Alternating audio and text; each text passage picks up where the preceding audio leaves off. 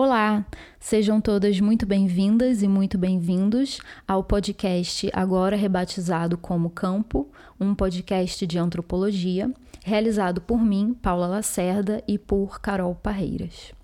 A autora sobre a qual eu falarei hoje é a Glória Ansaldúa, que tem graduação em artes, atuou como professora do ensino básico nos Estados Unidos e tem mestrado em inglês e educação pela Universidade do Texas.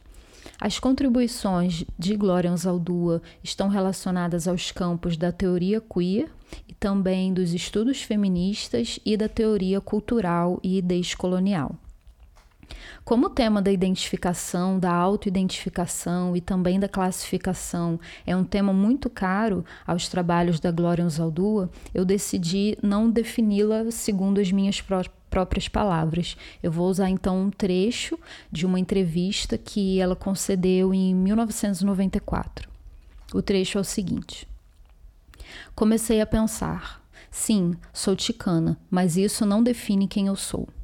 Sim, sou mulher, mas isso também não me define. Sim, sou lésbica, mas isso não define tudo que sou. Sim, venho da classe proletária, mas não sou mais da classe proletária.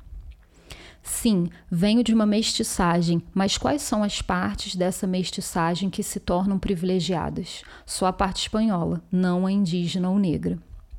Comecei a pensar em termos de consciência mestiça.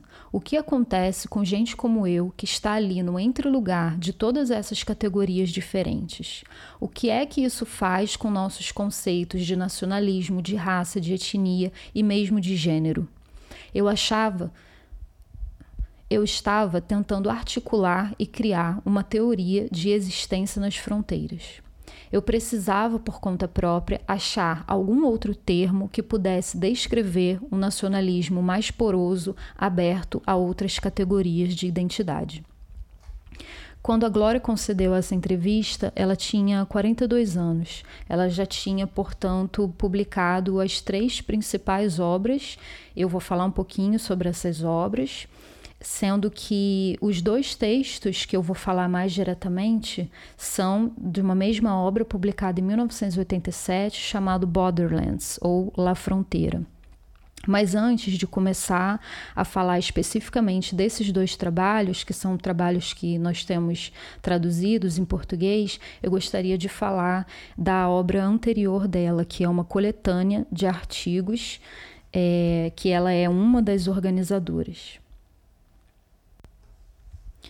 Essa primeira obra se chama The Bridge Called My Back, é, Escritos de Mulheres de Cor Radicais. Foi publicado em 1981 em parceria com Cherry Moraga, que é, se define como uma escritora chicana feminista da Universidade da Califórnia.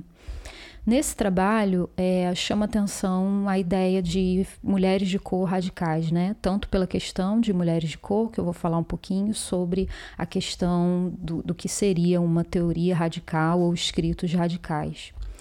E nesse trabalho, as organizadoras vão apresentar as raízes do radicalismo como sendo o interesse no escrito de mulheres negras que desejam nada menos que a revolução das mulheres. Né? Essa ideia de radicalismo, vão dizer as autoras, remete à própria origem da palavra que é raiz, então, nesse sentido, a política feminista que está sendo proposta emerge das raízes do que seria a opressão cultural experienciada por essas mulheres. A ideia de mulheres de cor, né, que além dessa tradução literal de women of color seria entre nós mulheres não brancas, não funciona como uma categoria identitária ou de identificação, mas funciona como uma categoria de classificação.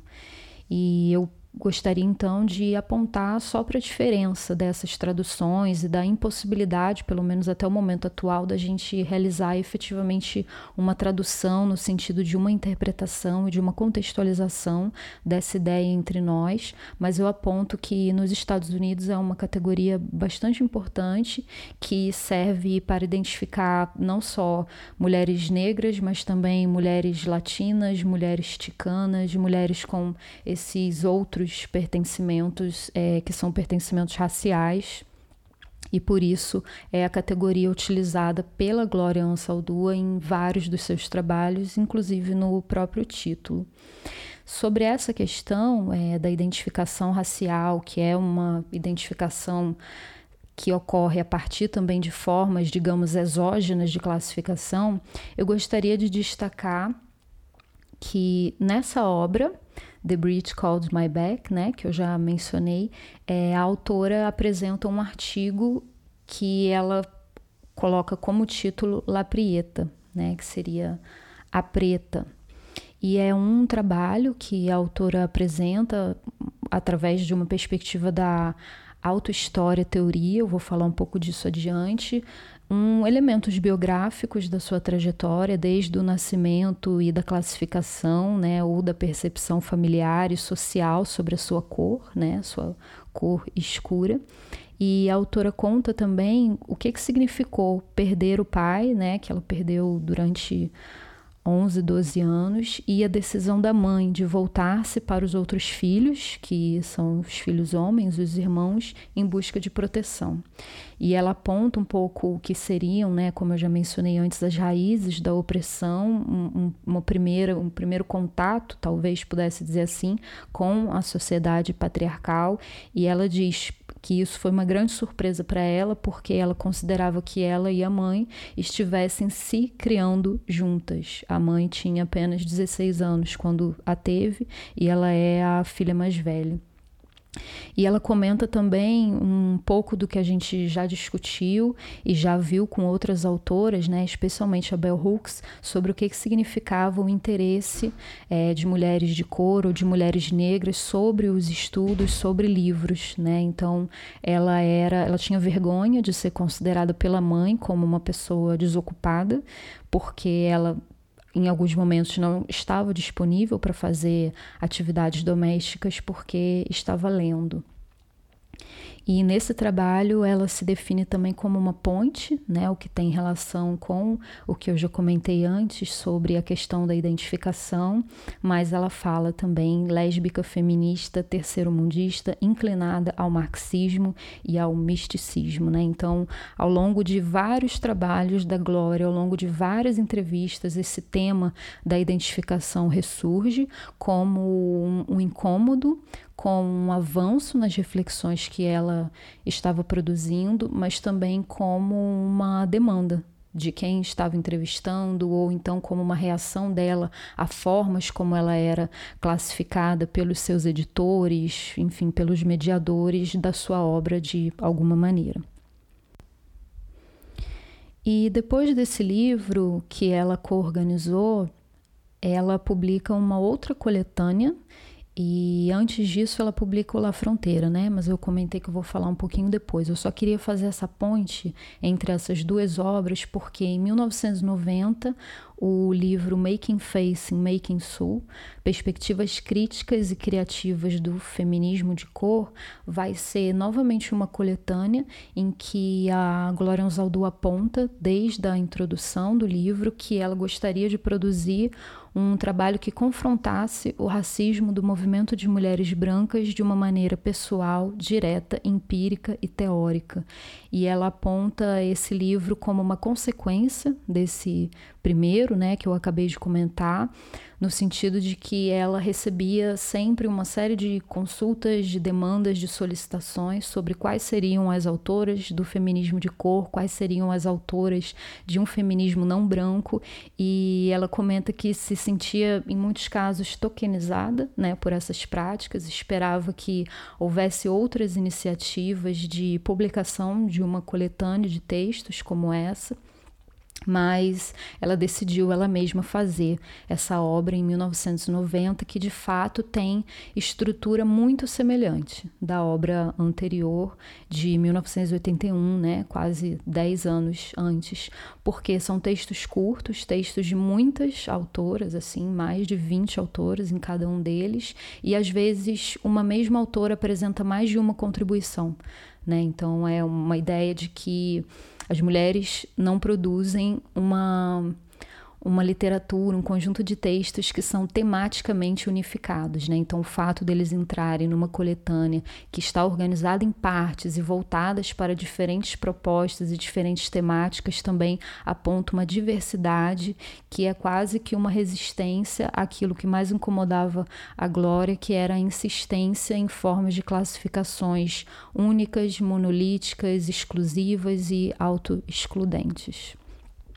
A Glória também criticava muito, acho que o texto, o, o trecho da entrevista que eu li é, revela essa questão, que é quase que uma exigência do que ela chamou uma lealdade identitária, né? Então, dentre tudo que ela viveu, dentre todos os pertencimentos, é quase como se exigi, existisse uma existência implícita de dizer, bom, mas você é mais chicana ou mulher, você é mais lésbica ou mais escritora e ela vai também se opor é, em todas as oportunidades possíveis a essa forma de identificação. Bom, então agora eu vou falar um pouco sobre dois textos da Glória Ansaldúa que estão traduzidos para o português. Um deles é Como Domar uma Língua Selvagem e o outro é A Consciência da Mestiça Rumo a uma Nova Consciência. Esses dois textos estão é, traduzidos para nós em trabalhos diferentes, em periódicos diferentes, mas eles são capítulos da mesma obra que se chama Homeland, que é a obra autoral da Glória Anzaldúa, né? Autoral que eu digo que não, não é uma coletânea, né? Um, um livro integral. Esse, esse, livro, então, chama Borderlands, La Fronteira. Ele foi publicado em 1987 e ele é considerado uma obra muito importante para a compreensão do pensamento da autora. É, é uma obra que ganhou também vários prêmios. E é nessa obra que esse conceito sobre o qual eu já me referi, de autohistória, teoria, não é apresentado pela autora como um conceito, mas ela se refere a ele em entrevistas e nesse trabalho de fato a gente pode compreender é, a aplicação dessa ideia e a forma como ela consegue, né, ao longo dos sete capítulos que compõem esse trabalho e mais um, um apêndice com poemas, ela articula né, todas essas questões e todas essas discussões. O La Fronteira é considerado então uma obra que se distingue das demais por ser uma combinação de prosa, poesia, é uma mistura considerada inovadora, né, entre o que seria a experiência pessoal, história e processos sociais e políticos que são entremeados por poemas e por mitos, como eu já me referi também.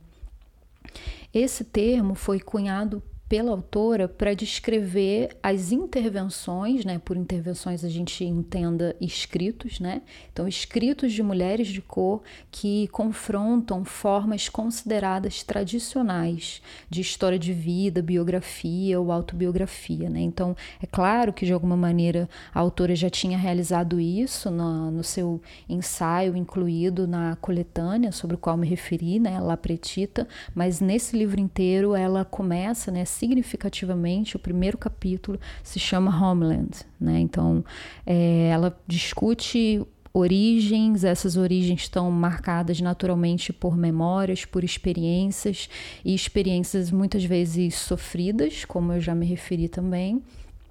E Como Domar uma Língua Selvagem é o capítulo 5 desse trabalho, né? E o capítulo é, rumo a uma nova consciência é o último capítulo dessa parte, digamos que, mais de prosa, né? Porque depois vem as poesias. Então é bastante significativo como a autora realmente faz um percurso biográfico, começando da sua homeland, da sua terra natal, das suas experiências, das suas memórias, até apontar diferentes é, situações de opressão experienciadas dentro do feminismo, experienciadas dentro das instituições de ensino, experienciadas dentro da família, né? E chega nessa, digamos, nessa conclusão do seu trabalho que seria ah, uma consciência, uma nova consciência, uma consciência mestiça. A Tchela Sandoval, que é uma autora também que escreveu bastante sobre a Glória Anzaldúa, considera a autora uma teórica da esperança, né? Ela vai apontar que a autohistória teoria é uma técnica de fala, palavra, arte, performance e ativismo capaz de produzir a mudança social. E de fato, o que a gente vai ver na rumo a uma nova consciência ou a consciência da mestiça é de fato uma abordagem bastante positiva da mistura que em capítulos anteriores, especialmente no Como Domar uma Língua Selvagem, era apresentada como um problema, como alguma coisa que é, a ambiguidade era um problema e por isso havia diversas iniciativas, tanto da escola quanto da família, no sentido de eliminar essa ambiguidade. Então, em Como Domar uma Língua Selvagem, a autora aponta uma série de processos que são processos sociais e políticos que vão no sentido de tentar domar uma língua selvagem, o que significa tentar excluir o que é considerado ambíguo, mas também a própria multiculturalidade ou multiculturalismo. E esses processos, eles não só incidem sobre a questão da língua e da linguagem, mas é por meio da língua e da linguagem que eles produzem subjetividades. Né? Então, a autora vai dizer: Eu sou a minha língua, eu não posso ter orgulho de mim mesma até que possa ter orgulho da minha língua. O que faz a gente compreender então que a língua e a linguagem não são uma dimensão apenas da subjetividade, da formação do sujeito, mas é a formação do sujeito em si mesma. E a perspectiva da Glória Ansaldúa vai bastante nesse sentido de mostrar o quanto a língua é signo e é signo da identidade e dessa subjetividade. Então, esses processos, as tentativas de tentar domar uma língua selvagem são processos de violência, são processos que promovem rupturas, fragmentos e divisões. Tratam-se, portanto, de processos de tentativa de submissão e de subordinação que passam pela língua. A autora vai dizer, nesse sentido, que línguas selvagens não podem ser domadas, elas podem ser apenas decepadas. Mas, por outro lado, e essa é a perspectiva que se relaciona à fala da Sheila Sandoval a respeito da Glória Ansaldúa como uma teórica da esperança, a resposta que ela vai dar é a resposta no último capítulo, né, no último capítulo da obra, que é o, o outro texto que a gente está discutindo, né, sobre a consciência da mestiça, e justamente essa figura, essa personagem ou essa produção de um processo também político e também de subjetividade é o que seria a resposta a essas violências, né? Porque é a própria tentativa de superar a tradição do silêncio e a tradição das línguas decepadas, vamos dizer assim, que é a existência e a resistência da mestiça. Então, tomar a consciência, ter essa consciência, é um processo relacionado especificamente às subjetividades, que a gente poderia chamar de subalternas, mas é um processo que está relacionado a questões muito mais amplas e muito mais profundas da nossa disciplina, porque significa o próprio processo de desmontar a dualidade sujeito e objeto, o que seria o eu e o que seria o outro. Então, se a ruptura, o fragmento e a divisão demonstravam um problema com a ambiguidade ou um problema com o próprio multiculturalismo, a mestiça vai ser essa figura que surge do novo mundo, que surge do fragmento, e por isso a Glória Ansaldúa vai chamá-la então de sacerdotisa da encruzilhada.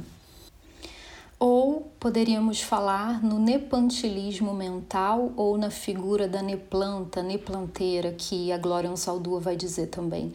Então, essas figuras e essa ideia né, do nepantilismo é uma expressão indígena asteca, né, Nahuatl, que justamente vai, assim como a mestiça, valorizar essa existência e essa resistência que advém desses movimentos violentos de tentativas de produzir a ruptura, o fragmento e a divisão, que de fato são constitutivas do ser e da subjetividade, como a autora não vai negar, né? Mas ela vai enxergar grande potencialidade criativa e transformadora nessa figura ou a partir dessa figura.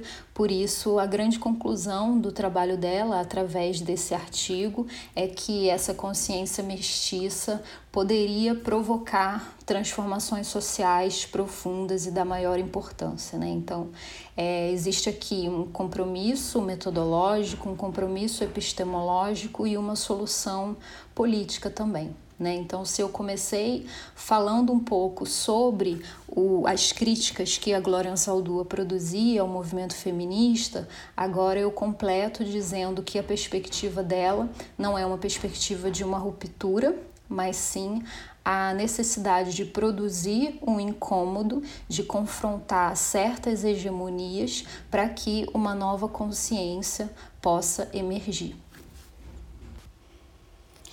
Para preparar esse podcast, eu consultei o canal da Ana N no Grecos no YouTube. Recomendo muito que vocês assistem, assistam.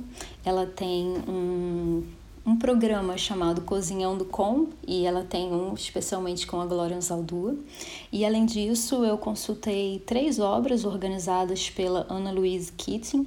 A primeira delas é um reader sobre a Glória Anzaldúa, publicado em 2009, um volume de entrevistas também, publicado em 2000, e uma obra chamada Entre Mundos, que ela também organizou e foi publicada em 2005. Além disso, eu consultei o artigo de Costa e Ávila, intitulado Glória Anzaldúa, A Consciência Mestiça e o Feminismo da Diferença, que está publicado pela REF, Revista de Estudos Feministas, em 2005. As referências completas desse episódio vocês encontram no site do podcast, que chama podcastdeantropologia.com.br. E antes de finalizar, tentando alcançar duas dimensões que eu abordei aqui. A primeira é a dimensão dos poemas e das poesias da Glória Zaldúa, que não escreveu só em prosa, né? E a segunda dimensão é como que a identidade étnica e a identidade linguística são unha e carne, né? Como a própria autora vai dizer. Então, nesse sentido, eu gostaria que vocês apreciassem três versões do poema originalmente intitulado To Live in the Borderlands Means You, que é de 1987. Ele é um dos poemas que integra a segunda parte do livro La Fronteira. Essa segunda parte, composta por poemas, se chama El Retorno e é bem interessante, né, também esse nome. E eu pedi então para que três pessoas lessem esse poema. A versão em inglês foi lida e interpretada por Carol Parreiras, que não é nativa do inglês. A versão em espanhol foi lida por Andréa Lacombe, que é argentina e mais do que argentina, cordobesa, antropóloga. E a versão em português foi lida e interpretada por Rita Santos, que é pernambucana e professora da Universidade Federal da Paraíba. A versão em espanhol foi traduzida por Maria Luísa Peralta e a versão em português consta na revista Mandrágora de uma edição de 2010, sem menção à autoria. Então, desejo que vocês desfrutem dessas três interpretações, que são ótimas e ao mesmo tempo bastante diferentes entre si. Prestem atenção nas intensidades, nas entonações e aproveitem Glória Saldu. To Live in the Borderlands by Gloria Anzaldúa. To live in the borderlands means you are neither hispana, Índia, negra, espanhola, nigabacha. Eres mestiza, mulata, half-breed, caught in the crossfire between camps, while carrying all five races on your back, not knowing which side to, which side to turn to, run from. To live in the borderlands means knowing that the India in you, betrayed for 500 years, is no longer speaking to you. The Mexicanos call you raretas, that denying the Anglo inside you is as bad as having denied the Indian or black. Quando vives em la frontera, people walk through you. The wind steals your voice. You're a burra, buye, scapegoat, forerunner of a new race, half and half both, woman and man, neither a new gender. To live in the borderlands means to put chile in the borscht, eat whole wet tortillas, speak Tex Mex with a Brooklyn accent, be stopped by La Migra at the border checkpoints. Living in the borderlands means you fight hard to resist the gold elixir beckoning from the bottle, the pull of the gun barrel, the rope crushing the hollow of your throat. In the borderlands, you are the battleground where enemies are kin to each other. You are at home, a stranger. The border disputes have been settled. The volley of shots have scattered the truce. You are wounded, lost in action, dead, fighting back. To live in the borderlands means the mule with the razor white teeth wants to shred off. Your olive red skin crush out the kernel. Your heart pound. You pinch. You roll. You out. Smelling like white bread but dead. To survive the borderlands, you must live sin fronteras. Be a crossroads. Vivir en la frontera significa que tú no eres hispana, india, negra, española ni gabacha. Eres mestiza, mulata, híbrida, atrapada en el fuego cruzado entre los bandos, mientras llevas las cinco razas sobre tu espalda sin saber para qué lado volverte, de cuál correr. Vivir en la frontera significa saber que la India en ti, traicionada por 500 años, ya no te está hablando, que las mexicanas te llaman rajetas, que negar a lo anglo dentro tuyo es tan malo como haber negado a la india o a la negra. Cuando vives en la frontera, la gente camina a través tuyo. El viento roba tu voz. Eres una burra, buey, un chivo expiatorio anunciadora de una nueva raza. Mitad y mitad, tanto mujer como hombre, ninguno. Un nuevo género. Vivir en la frontera significa poner chile en el borst, comer tortillas de maíz integral, hablar Tex-Mex con acento de Brooklyn, ser detenida por la migra en los puntos de control fronterizos. Vivir en la frontera significa que luchas duramente para resistir el elixir de oro que te llama desde la botella, el tirón del cañón de la pistola, la soga aplastando el hueco de tu garganta. En la frontera tú eres el campo de batalla donde los enemigos están emparentados entre sí. Tú estás en casa, una extraña.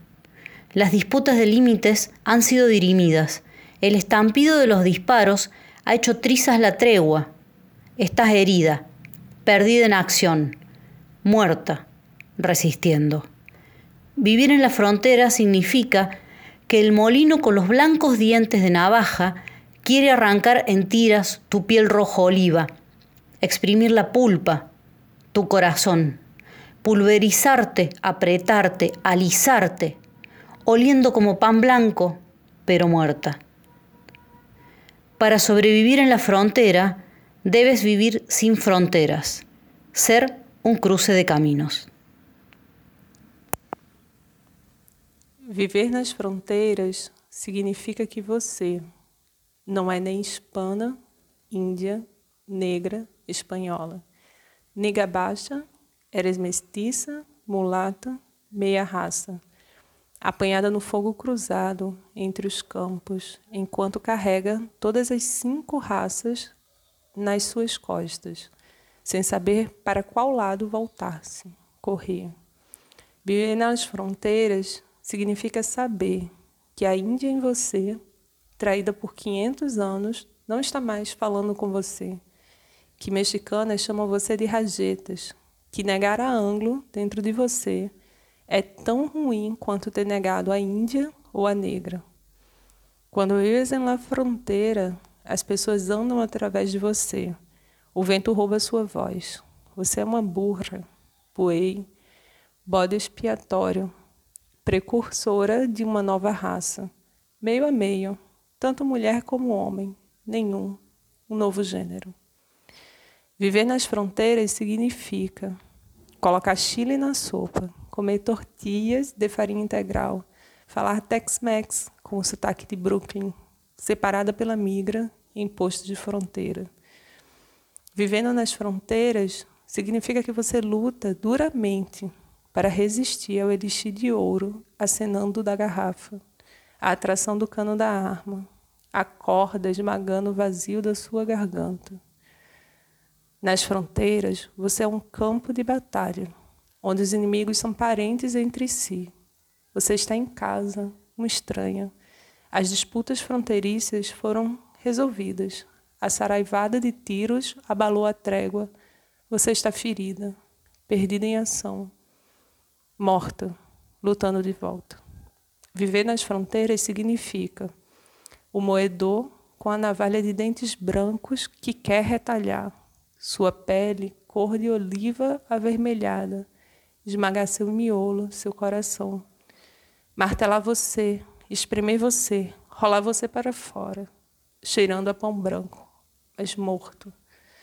Para sobreviver às fronteiras, você deve viver sem fronteiras, ser uma encruzilhada.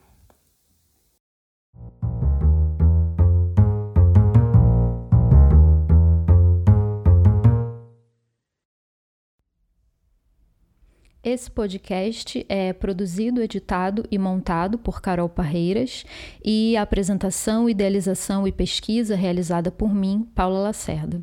Nesse episódio, contamos com a participação de Andréa Lacombe e Rita Santos na leitura do poema de Glória Ansaldúa.